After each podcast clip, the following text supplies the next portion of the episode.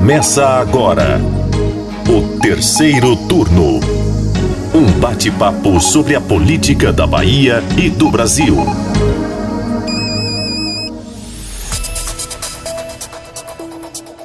Olá, sejam muito bem-vindos a mais uma edição do terceiro turno. Eu sou Jade Coelho, repórter de política do Bahia Notícias, e junto comigo o meu colega Lucas Arraes. Olá, Jade, olá para você que está nos ouvindo em 2020 mas a estrela de hoje não sou eu, é Rodrigo Daniel, que está de volta depois de um ano de férias, não é mesmo?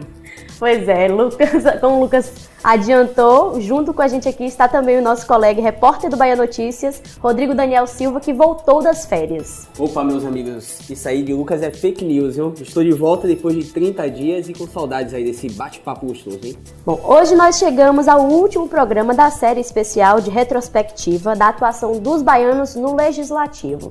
E o tema de hoje é a Câmara Municipal de Salvador. Terceiro turno. A Câmara Municipal de Salvador começou 2019 com um novo presidente. Geraldo Júnior, do Solidariedade, iniciou lá em 2018, ainda logo depois da eleição, em outubro, uma movimentação para ser eleito presidente da casa. Ele deixou o cargo de secretário municipal de Trabalho, Esporte e Lazer e se articulou e ganhou o apoio de quase todos os vereadores da casa. Vamos lembrar aí que já na Secretaria aí de Trabalho, Esporte e Lazer, Geraldo Júnior já tentou ali se viabilizar como candidato a presidente da Câmara, né? agradando os aliados, agradando os vereadores. E ele praticamente inviabilizou o surgimento de outras candidaturas. Né? O então secretário de Cultura e Turismo, Claudio Tinoco, chegou a declarar publicamente que tinha intenção de ser candidato a presidente da Câmara, mas diante dessa movimentação muito rápida de Geraldo Júnior, a candidatura de Tinoco morreu.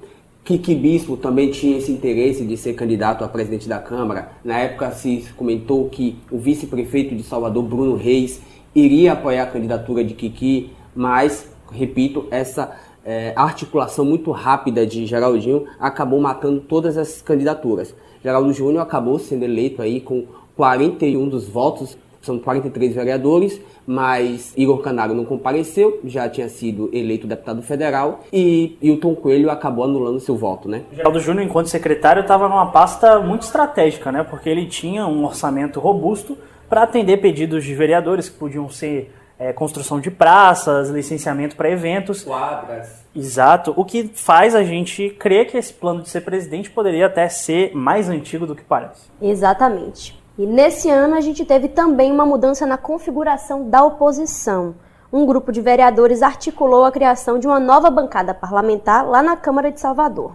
É, Lucas, explica pra gente como foi que isso aconteceu. Exatamente, Jade. Como tudo que é ruim pode piorar, a bancada de oposição, que já era pequena, decidiu se separar. Pelo menos foi assim que eles acharam é, seria uma boa solução para resolver um embrólio entre um grupo que apoiava a escolha de Sidney como líder da oposição e um grupo que não concordava com o que levou Sidninho para esse posto. Né?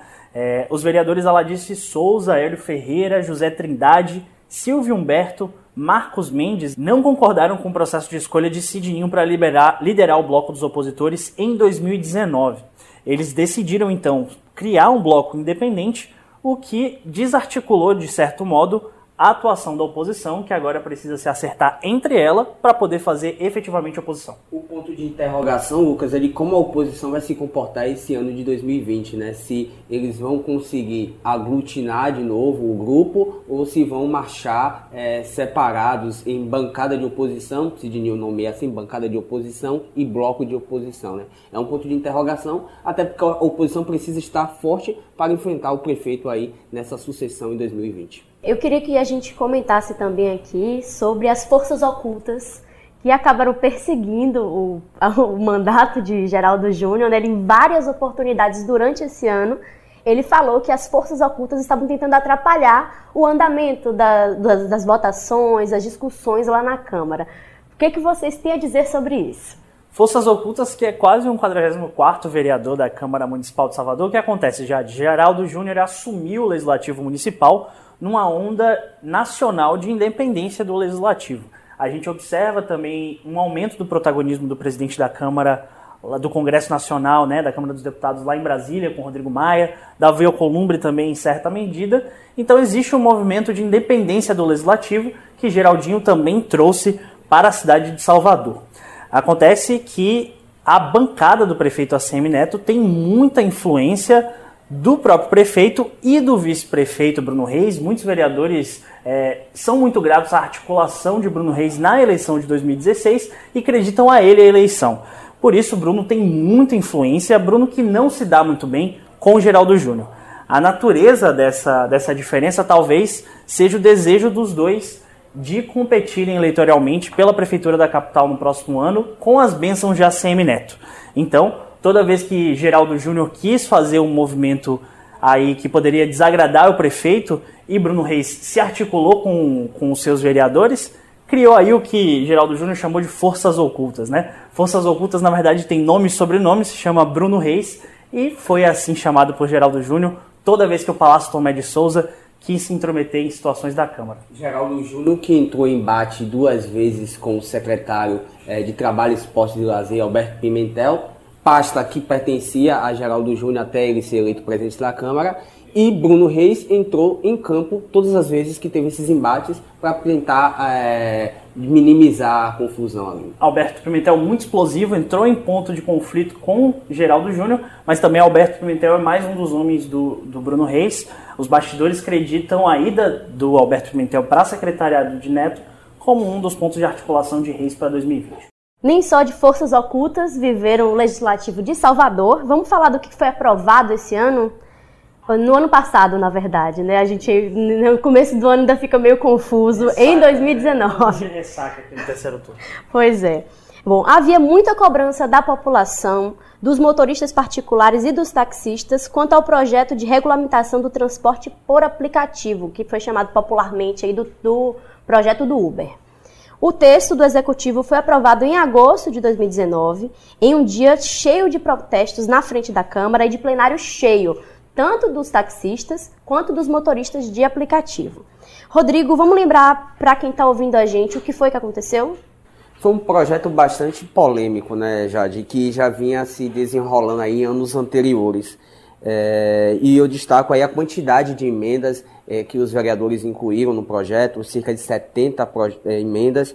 Lembrando que os motoristas e as locadoras terão aí 12 meses para se adaptarem a, a lei que foi já aprovada e sancionada. Teve também alguns pontos polêmicos que prejudicariam os motoristas de aplicativo que foram retirados do texto original, né? O projeto aprovado acabou trazendo benefícios para os taxistas e também para aqueles motoristas de transporte escolar, por exemplo, porque uma das emendas acrescentadas foi de que menores de idade não podem utilizar os transportes por aplicativo desacompanhados. Vale acrescentar também, Jade, que uma das questões mais polêmicas do projeto aprovado foi a não limitação do número de veículos. Isso estava inicialmente proposto no projeto enviado pelo prefeito ACM Neto e foi motivo de apelo pelo líder da casa, o vereador Paulo Magalhães Júnior, para ser incluído como emenda. No entanto, sob discordância do presidente Geraldo Júnior, a proposta foi votada em plenário, sendo derrotada de forma esmagadora. Apenas Paulo Magalhães Júnior líder de ACM Neto, concordou com essa limitação numérica para motoristas de aplicativo. Outro ponto polêmico do projeto era a inclusão de fotos dos passageiros para que os motoristas pudessem ver quem é que eles iriam transportar. E no final do ano passado aconteceu uma chacina né, de motoristas do, da Uber e provocou de novo esse debate. Só que a ACM Neto já disse é, logo quando ele sancionou que não pretende mais discutir o tema sobre limitação de carro e sobre essa questão dos aplicativos de transporte na gestão dele, que encerra agora em 31 de dezembro de 2020. Bom, vamos seguir falando de transporte e falar do projeto do ISS dos ônibus, que também movimentou a Câmara de Salvador. Bom, o texto previa a isenção do imposto sobre serviços de qualquer natureza para as empresas de transporte público. A justificativa da gestão municipal era de que a isenção tinha como objetivo o cumprimento das cláusulas do TAC, firmado entre a cidade, o Ministério Público e as concessionárias de ônibus para que o preço da passagem ficasse menor. A prefeitura alegou que os relatórios do processo de auditoria do serviço de transporte tinham indicado aí que o valor da tarifa deveria ser de R$ 4,12 e ia pesar no bolso do soteropolitano. Então, para que os usuários é, não fossem onerados, não tivessem que pagar tão caro, foi firmado esse TAC e a passagem ficou em R$ reais. Esse TAC provocou um rebuliço na Câmara porque foi é, todo orquestrado entre a Prefeitura e o Ministério Público sem qualquer participação dos vereadores. O projeto, já, o TAC já chegou pronto na Câmara de Salvador e os vereadores queriam ter participado do debate. Isso acabou ocasionando aí uma tensão entre a Câmara, entre o Legislativo e o Executivo. Mas no final o projeto foi aprovado e muitos vereadores conseguiram é, conquistar aí, como é eu digo, os louros, bônus com essa aprovação, sobretudo o presidente da Câmara, Geraldo Júnior. Existiu um novo problema entre Prefeitura e Câmara de Vereadores com esse TAC, porque muitos edis falaram que o prefeito Assemineto é, ultrapassou as, suas competências assinando o TAC sem consultar os vereadores, novamente nessa onda de independência do Poder Legislativo. Para pressionar a Câmara aprovar esse projeto, já que eles queriam discutir mais o assunto, o prefeito chegou a dizer que os novos ônibus com ar-condicionado só estariam disponíveis para a população, apesar de já comprados pelas empresas, após a aprovação da matéria pelos vereadores. Foi uma forma de pressionar publicamente os próprios vereadores, inclusive da sua base. Nós tínhamos a expectativa de, a partir do dia 20, que foi no sábado, portanto seria a partir de hoje, segunda-feira, 22, primeiro dia útil, termos os ônibus novos com ar-condicionado circulando na cidade. Eu quero informar que os ônibus já chegaram, estão nas garagens e eu dei a determinação que eles não rodassem. Porque, porque nós só podemos assegurar os ônibus novos depois da votação do projeto de lei que se encontra na Câmara Municipal, que concede a isenção do ISS, da taxa de regulação, da ARSAL e da outorga. Ainda falando de projetos aprovados na Câmara em 2019, a gente teve também o Estatuto da Igualdade Racial e de Combate à Intolerância Religiosa. É, o projeto tinha sido protocolado há 10 anos pela então vereadora Olivia Santana, que atualmente é deputada estadual, e foi aprovado por aclamação sem emenda, sem a emenda que, estendeu, que estendia né, o combate à intolerância religiosa dos cultos de matriz africana e indígenas também a outras religiões, é, como as cristãs. Esse foi um ponto de grande discussão no projeto entre o que chamam de bancada da Bíblia, né, formada por aqueles vereadores que têm a bandeira cristã e foram muitas sessões de confusão, de bate-boca, derrubando sessões. A gente que acompanhou de perto percebeu aí que foi difícil. É, o vereador Silvio Humberto chegou a comentar que esse, o projeto, o texto aprovado não foi o ideal, mas que foi o que deu para aprovar na época. Sim, é, essa bancada que representa as religiões cristãs queria muito que o conceito de intolerância religiosa também fosse estendido não somente para as religiões de matriz africana, que sofrem historicamente com preconceito, mas também para as religiões aí evangélicas, para os católicos. Isso foi um ponto de discussão. A sessão que aprovou o texto foi marcada por essas divergências entre a bancada da Bíblia e os apoiadores do Estatuto. Após a tarde, o líder do governo, Paulo Magalhães, cedeu à pressão e pediu que esse, esse dispositivo, que estendia também para as religiões cristãs, fosse retirado da, do projeto. Para a gente fechar esse, o terceiro turno de hoje, eu queria que nosso colega Rodrigo Daniel Silva pontuasse aí é, o que, que ficou de demanda para o Legislativo de Salvador para esse ano.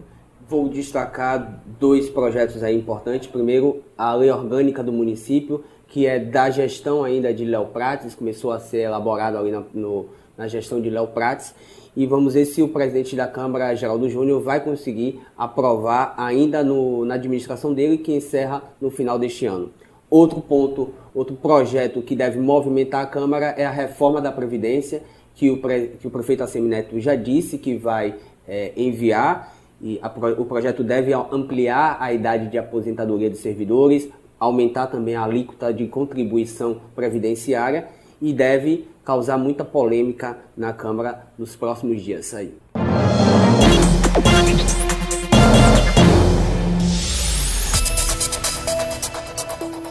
Com isso, o terceiro turno dessa semana vai ficando por aqui. Eu agradeço a presença dos meus colegas Lucas Arraes e Rodrigo Daniel Silva. Muito obrigado, gente, por estar aqui com a gente mais uma semana. Obrigado a todos e estamos de volta na próxima semana. Se você quiser falar com a gente, é só mandar uma mensagem para o Twitter do Bahia Notícias ou postar um recado usando a hashtag Terceiro Turno BN. O programa é gravado na redação do Bahia Notícias e contou hoje com a presença dos repórteres Jade Coelho, Lucas Arraes e Rodrigo Daniel Silva. A edição de som é de Paulo Vitor Nadal. Você ouviu o Terceiro Turno, o seu podcast semanal sobre a política da Bahia e do Brasil.